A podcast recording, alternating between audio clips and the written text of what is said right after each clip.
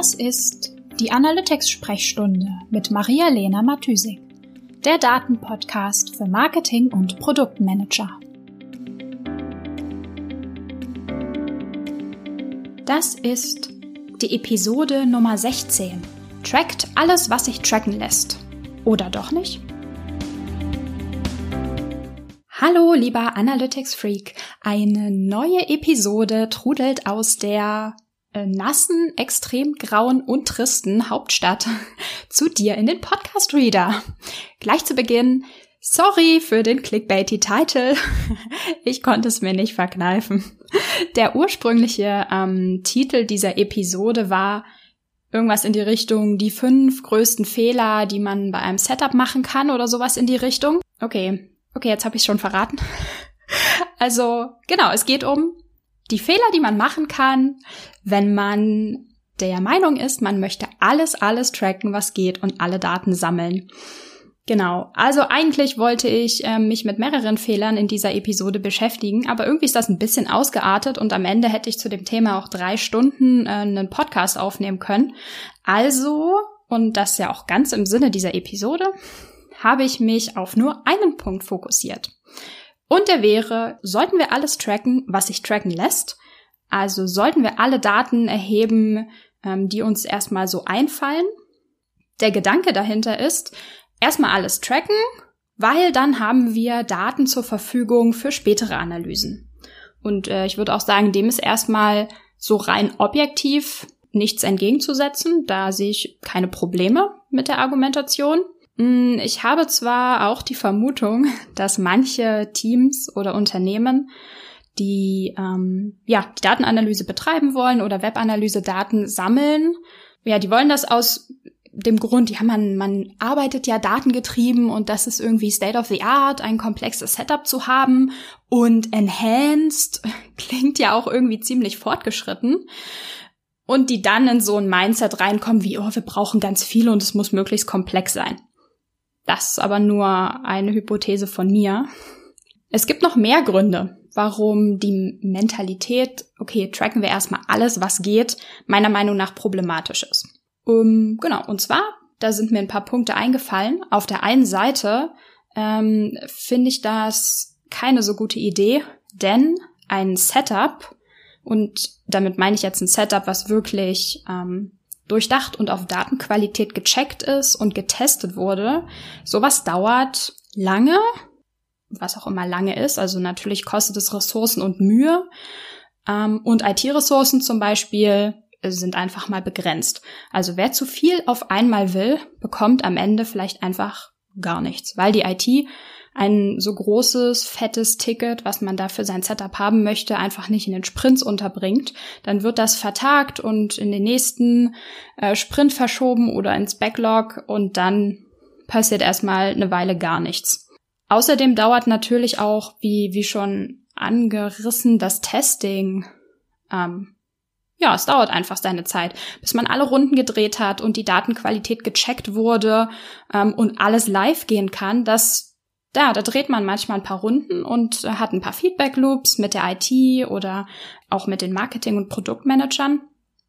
Und bis die Daten dann genutzt werden können tatsächlich, sind die Anforderungen vielleicht auch einfach schon wieder veraltet. Weil das, was wir tracken wollen, wollten wir vielleicht für einen bestimmten Marketingkanal nutzen oder für einen bestimmten Test oder ein Experiment und dann ist das schon wieder gar nicht mehr relevant. Das heißt, ähm, Ressourcen und ähm, Zeit ist, ist ein Problem mit einem umfassenden Setup, das irgendwie alles abbilden soll, was geht. Außerdem, was jetzt natürlich gerade oder wo ich sozusagen mir selbst aus der Seele sprechen kann, ist es einfach super schwierig, ein so umfangreiches Tracking-Konzept zu erstellen, wenn man noch gar nicht genau weiß, wo, wofür, warum diese Daten genutzt werden sollen. Also da gibt's dann zum einen super banale Probleme wie in welchem Format brauchen wir diese Daten, welche ähm, Naming Conventions sind sinnvoll, welche Logiken brauchen wir in der Datenerhebung. Wo sollen die Daten genutzt werden? Also wollen wir zum Beispiel die Daten in eine Datenbank exportieren? Sollen die für eine Deep Dive Analyse, sag ich mal, als Excel zum Beispiel exportiert und dann in einem Jupyter Notebook weiter analysiert werden? Brauchen wir Informationen eher als Custom Dimension oder als Event? Brauchen wir die überhaupt zum Beispiel im Webanalyse-Tool? Also brauchen wir die überhaupt in Google Analytics? Oder reicht es, wenn wir die Daten dem Tag Manager verfügbar machen, um dann den Datenstrom ähm, zu managen zum Beispiel? Also das sind alles Fragen, die man gar nicht beantworten kann, wenn man gar nicht weiß, was das Ganze soll und wofür man die Daten braucht. Und dann einfach aus so ein Tracking-Konzept, sag ich mal, so ein bisschen ins Blaue hinein erstellt wird ja, was natürlich am Ende möglicherweise Daten produziert, die man gar nicht benutzen kann, weil die einfach im falschen, in der falschen, falschen Report auftauchen oder im falschen Format oder so vorliegen. Ähm, so, das sind irgendwie so zwei mehr technische Themen. Es gibt aber auch über dieses technisch objektive Problem hinaus ja, das Problem, dass einfach der Fokus komplett verloren geht. Das ist jetzt vielleicht eher, würde ich mal sagen, so ein Team-Mindset-Problem und eine Frage der Betrachtung. Wenn wir mit der Analyse starten wollen oder unsere Analysemöglichkeiten äh, vergrößern wollen, braucht man ja immer irgendeinen Punkt, wo fängt man an, was ist unser Fokus, ähm, und wenn man alles zur Verfügung hat, wird das einfach super schwierig. Es gibt ja auch diesen Spruch, ich weiß nicht genau, ich kann den nicht zu 100 Prozent zitieren. Irgendwie, wer erfolgreich sein will, muss irgendwie zu 99 Prozent der Anfragen Nein sagen. Oder wer erfolgreich sein will, muss lernen, Nein zu sagen. Oder irgendwie sowas in die Richtung. Und das gilt auf jeden Fall auch fürs Tracking. Denn ähm, ja, für mich ist das immer so ein Warnsignal. Wenn jemand zu mir kommt und sagt, ja, wir wollen alles tracken, was irgendwie geht, dann denke ich mir als erstes, okay, wenn, äh, wenn du alles tracken möchtest, was geht, dann weißt du offenbar nicht, was du brauchst, was du willst. Dann habt ihr im Team oder wenn es ein Einzelunternehmer ist, er alleine, sie alleine, kein Ziel, kein Plan. Um Daten aber sinnvoll nutzen zu können, braucht man halt aber beides. Ziel und Plan. Ähm, deswegen ist für mich auch dieses, wir wollen alles tracken, eher ein Symptom als das eigentliche Problem. Das eigentliche Problem ist kein Ziel mit der Webanalyse und mit den Daten. Und ähm, ja, die Frage, die ich den Leuten dann immer stelle, die zu mir kommen und alles tracken wollen, ist eigentlich, was ist denn die eine Frage, die dir die Daten beantworten sollen? Also, was, das muss natürlich nicht nur eine Frage sein, können natürlich auch mehrere sein, und wenn man das nicht weiß, wenn man gar nicht weiß, welche Frage hat man denn, was will man denn optimieren, was will man denn lösen, was will man experimentieren, dann ist schon gleich so, okay, wir müssen erstmal wo ganz woanders anfangen, als ein Tracking-Konzept aufzubauen, wo alles getrackt wird. Genau, und meine Lösung meistens, also wie gehe ich ran, wenn, ähm, ja, wenn so ein bisschen dieses wir wollen alles tracken Problem gibt oder wenn meine Kunden gar nicht so genau wissen, wo sie anfangen sollen, dann, also ich versuche tatsächlich möglichst immer auch mit dem ganzen Tracking oder vor allem mit dem Tracking ähm, so ein MVP-Projekt zu fahren. Also erstmal so ein Minimal Viable Product mir zu überlegen. Also was ist sozusagen die eine Frage, die das Team oder die, ja, genau, das Team mit den Daten beantworten können möchten. Und davon ausgehend wird das dann langsam aufgebaut. Also zuerst nur das, wirklich nur das Basic Setup, zum Beispiel nur PageViews. Und also PageViews plus, sagen wir mal, die Conversion, ein Conversion Event. Und dann den Prozess immer wieder durchgehen. Also ein bisschen dieses ähm, Build, Measure, Learn. Also man macht erstmal was, in kleinem Umfang, das, was man als allererstes braucht. Und dann arbeitet man damit. Und dann reviewt man das und überlegt sich, okay, beantwortet das meine Frage? Welche Fragen will ich denn noch beantworten? Oder welche Informationen beinhaltet dieses Tracking jetzt noch nicht? Und dann immer einzelne Datenpunkte zu dem Setup dazuzunehmen und immer wieder zu iterieren.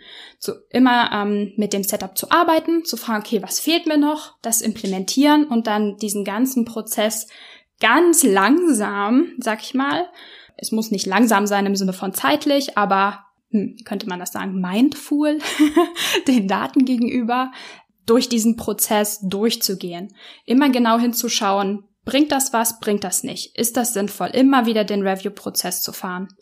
Und so kann man halt auch den Aufwand von so einem Setup super an Ressourcen anpassen. Also wenn ich zum Beispiel ähm, neues Tracking-Konzept erstelle, oder eine Erweiterung von einem bestehenden Tracking, dann mache ich das meistens erstmal so out of the box für mich in meinem stillen Kämmerlein, ausführlich und relativ umfassend, wie ich ähm, denke, was irgendwie für ein bestimmtes Businessmodell vielleicht sinnvoll ist.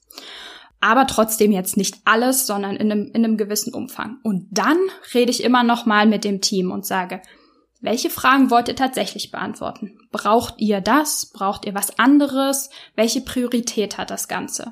Und dann fliegen Teile raus aus dem Konzept, weil ich sage, okay, das wurde in dem, in dem gesamten Gespräch, wo wir das Tracking-Konzept diskutiert haben, kein einziges Mal erwähnt. Niemand hat ähm, zu dem Punkt irgendwas gesagt. Zack, fliegt sofort wieder raus aus dem Tracking-Konzept. Alles andere, worüber gesprochen wurde und was relevant ist, ähm, damit das Team die Fragen beantworten kann, wird dann priorisiert. Also nur Prio A, nur das, was erstmal initial wichtig ist, wird im ersten Sprint oder in den ersten zwei Sprints implementiert. Alles andere wird nachgezogen. Immer nach einem Review-Prozess. Braucht ihr das noch? Ist das noch wichtig? Soll das noch ähm, aufgenommen werden und dann halt auch als Ticket an die IT zum Beispiel gegeben werden? Und auch beim Reporting und Dashboarding bin ich ein großer, großer Freund von dem MVP-Gedanken, also praktisch klein zu starten und langsam zu wachsen. Ich erstelle meinen Kunden häufig einfach mal ein Dashboard mit nur drei Metriken und sage hier fertig. und also ich muss dazu sagen, ich arbeite vor allem mit kleinen und mittelständischen Kunden zusammen. Ähm, ich sag mal so ein großer Online-Shop mit einem 50 ähm, Personen-Marketing-Team ist das, ist vielleicht was anderes. Ähm, genau, aber bei meinen Kunden, denen, da gehe ich häufig hin und sage, hier habt ihr ein Dashboard, drei, vier Metriken, auf geht's. Und dann kommt meistens zurück so, hä, okay, äh, okay, ähm, ja, aber hier, wir wollen ja noch XYZ sehen und so. Und dann sage ich, okay, ähm, habe ich verstanden, dass ihr das denkt noch zu brauchen. Erster Punkt, das würde mich jetzt noch so und so viele Stunden mehr kosten, das auch noch aufzusetzen. Und dann sage ich, hm, ich würde sagen, wir fangen erstmal klein an. Ihr nehmt dieses Dashboard mit in euer Weekly Meeting zum Beispiel und schreibt nach jedem Meeting auf, welche Fragen euch das Dashboard nicht beantworten konnte. Und dann sehen wir weiter. Und das funktioniert ganz gut. Das machen, äh, machen die dann auch oft. Und ähm, ich bin dann mal ganz glücklich, weil dann bekomme ich einmal die Woche äh, eine E-Mail, wo drin steht, Frage so und so ähm, können wir noch nicht beantworten. Manchmal muss dann sogar das ganze Tracking angepasst werden, weil die Daten einfach noch nicht erhoben wurden, was ja okay ist. Also was ja schon wieder in diesen MVP, Build, Measure, Learn und langsam starten ähm, Approach reingeht und es ist genau das, was ich möchte. Und genau, manchmal ähm, füge ich einfach zu dem Report dann halt noch eine Metrik hinzu, die die sehen wollten. Und ähm, der Witz ist aber tatsächlich, ist es jetzt nicht so, dass ich dann irgendwie ein halbes Jahr lang irgendwie Daten bekomme, sondern häufig machen die das so zwei, drei Runden und dann sind sie erstmal für zwei, drei Monate ähm, wieder glücklich damit, weil natürlich man erstmal damit arbeiten muss, sich das Unternehmen, das Team weiterentwickelt und ähm, es kommt natürlich aufs Team an, aber meistens ist das nicht so, dass man ähm, sich so schnell weiterentwickelt und so schnell viele verschiedene Dinge testen möchte, dass man irgendwie das Tracking zweimal die Woche komplett neu aufsetzt oder irgendwie doppelt so groß machen muss. Ja, das war mein Input zum Thema. Und ja, Fazit des Ganzen ist, Fokus sollte beim Tracking, bei der Datenanalyse immer darauf liegen, Erkenntnisse zu gewinnen und die tatsächlichen ähm, Potenziale aus den Daten zu nutzen und nicht einfach nur Daten zu sammeln. Jo, das war's von mir. Bis zur nächsten Woche. Ciao, ciao.